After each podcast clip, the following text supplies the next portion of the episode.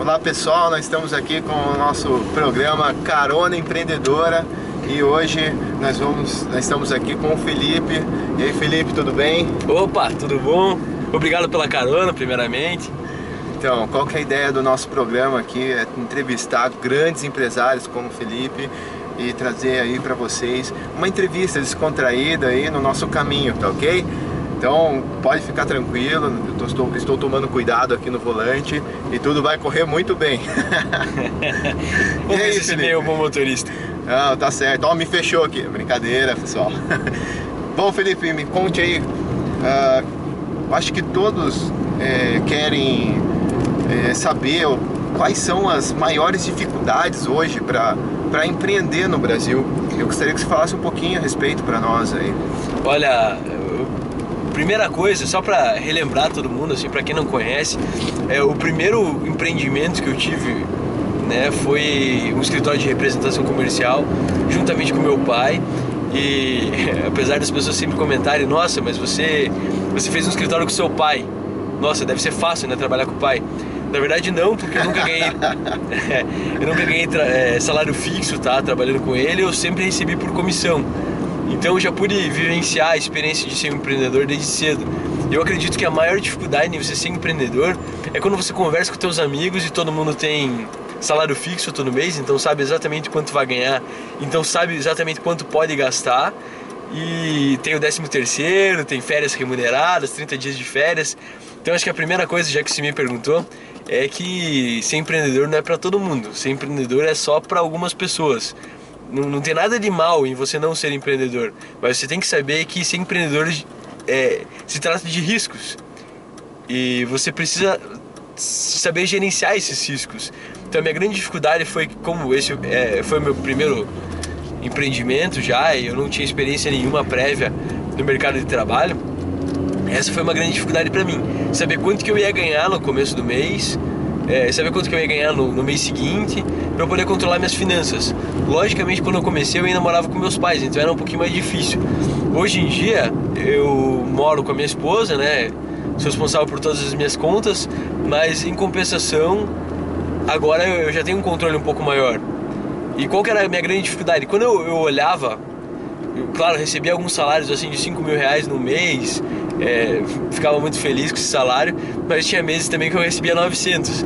Então eu não conseguia estipular qual era a minha média de ganho e eu não conseguia estipular algumas contas pessoais, eu não conseguia é, estipular um padrão de vida porque eu não sabia exatamente quanto eu ia ganhar.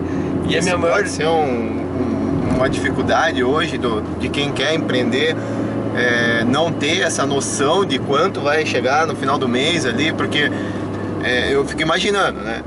Se se você trabalha como seletista normal ali, né?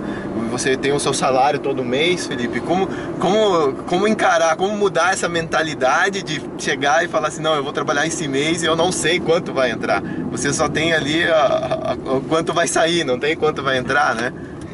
é, olha, eu até fiz algumas experiências sobre isso durante os anos e tal para saber qual seria a melhor forma é, de eu, de eu conseguir administrar esses ganhos. É, o primeiro método que eu já vou falar para vocês, antes de mais nada, é que você separe né, o, o prolabore que você recebe das contas da empresa. Eu, por exemplo, quando eu trabalhava, e ainda trabalho né, como representante comercial, mas tem algumas contas que são contas do trabalho, que é, por exemplo, a locação do escritório, é, o material de escritório, o cartão de visita, é, o deslocamento principalmente, né, a questão de de combustível, isso você coloca como gasto da empresa. Aí para o teu gasto individual você tem que colocar outras coisas. Então eu sugiro que você não pegue toda a comissão que você ganhe e diga assim, não, esse é meu salário. Não, é, deduza os custos da empresa primeiramente para você estipular qual seria o teu prolabore. Então vamos lá, que você ganha 3 mil reais por mês, você estipula, ó, 2.500 é, é o que eu vou receber de prolabore e 500 reais é o que eu tenho de limite de gasto para eu trabalhar. Não esqueça que nesses gastos de empresa, além do transporte, você tem que colocar a refeição também, que acaba saindo caro no final do mês. Aí já logo em seguida, é, eu preciso que você coloque o mínimo, é, o mínimo que você tem de dinheiro para gastar no mês, sabe? Para você estipular um valor pequeno para você não ter, não ter grandes problemas no início do empreendimento. E assim que você tiver 12 meses de empreendimento, você divide a tua renda dos 12 meses por 12, né, logicamente, para você saber uma média do que você recebeu por mês. Aí você consegue começar a se basear, começar a basear o, o teu ganho na média de ganho do ano. Então você nunca vai trabalhar no ganho mensal, você vai trabalhar sempre na média. Então lá, se você ganhou 36 mil no ano, você sabe que você dividiu por 12 e, e, conseguiu lá uns 3 mil reais por mês. Então você vai trabalhar sempre na média desses 3 mil reais. Você nunca vai trabalhar, é, ganhei 5 mil no mês, ganhei 900 no outro, porque senão tua vida vai ser uma, uma montanha russa, né? Me é. fale aí, Felipe, como, como é, como eu poderia é, perguntar algo assim, você precisa ter uma reserva, você precisa ter um, um dinheiro em caixa, sei lá, tem, vai ter mês, por mais que você trabalhe na média, sei lá, entre menos do que você imagina, como que, como que eu posso fazer isso? É, eu acredito que as pessoas subestimam muito, né, o valor de, do capital de giro. Muitas pessoas elas, elas trabalham com aquele conceito de, de empresa enxuta e esquecem muitas vezes que o, o capital de giro ele é muito importante para dentro da empresa, porque pode ser que a sazonalidade ela interfira dentro do teu negócio e você num mês específico o movimento, o movimento fique fraco e você não consiga realmente uh, você não consiga realmente pagar a tua média. Como é que é um exemplo disso? É, janeiro geralmente é um mês bom para mim na representação comercial, porém fevereiro, março e abril é, e maio geralmente são meses ruins em que eu ganho pouco se eu não tiver um capital de giro, eu não consigo atingir a minha a, a média, né? Minha média de ganho. Em compensação, logicamente, julho, agosto, setembro, outubro são meses muito bons, em que eu recebo um salário muito bom. Então, se eu não tiver um capital de giro, se eu não tiver um dinheiro guardado para que eu possa utilizar é, para colocar o meu valor, para complementar meu salário, acaba ficando um pouquinho difícil. Você vai acabar devendo dinheiro. E quando você deve dinheiro, claro, você tem alguns encargos é, bancários ali, encargo do teu crédito pessoal, que acaba comendo teus rendimentos de empresa.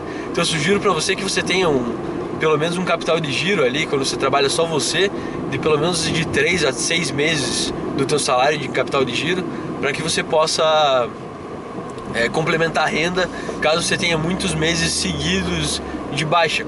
Isso acontece em alguns empreendimentos, né? É, por exemplo, se você for um personal trainer, geralmente dezembro e janeiro é o período que o pessoal corre, né? De, da corre, academia? Corre da academia. Sim. E me fale aí, Felipe, para fechar a nossa entrevista aqui, né?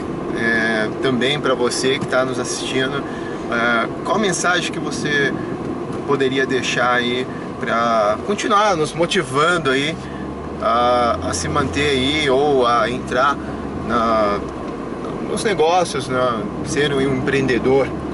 Então, para finalizar, o pessoal está falando muito sobre crise esse ano, então eu gostaria de dar um recado sobre a crise.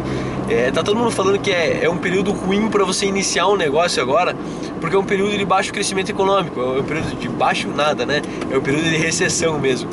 É, então, assim, todo mundo está falando que é um período ruim para você abrir um negócio. Eu discordo, eu acho que é um período muito bom para você abrir um negócio, porque a crise, a recessão, ela é ela traz algumas oportunidades de negócio, ela traz algumas demandas. As pessoas, elas estão querendo economizar.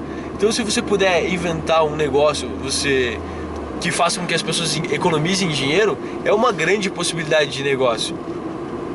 Então, meu recado é: crise é um período ruim para abrir negócio? Não, é um período bom. Porém, você avalie qual é a demanda que a crise traz para dentro das pessoas, para os lares. E tente, fazer, tente utilizar essa, essa realidade que nós estamos vivendo, esse cenário econômico, para criar uma empresa legal, para criar uma empresa que realmente é, que realmente possa suprir a demanda que está acontecendo no mercado hoje. Não é um momento ruim, eu aconselho vocês que realmente abrirem empresa nesse momento. Procurar as oportunidades, né? Procura Pessoal, nós ficamos por aqui, Carona Empreendedora. Não percam o nosso próximo convidado, os nossos próximos vídeos. Até mais, um grande abraço e até a próxima. Tchau, tchau. Obrigado pela carona, já estamos chegando no escritório da Motiva Trainer aqui. Tá. Muito obrigado pela carona, Cimei. Tá certo. Qualquer coisa depois eu me inscrevo no Uber. Brincadeira. tchau, tchau.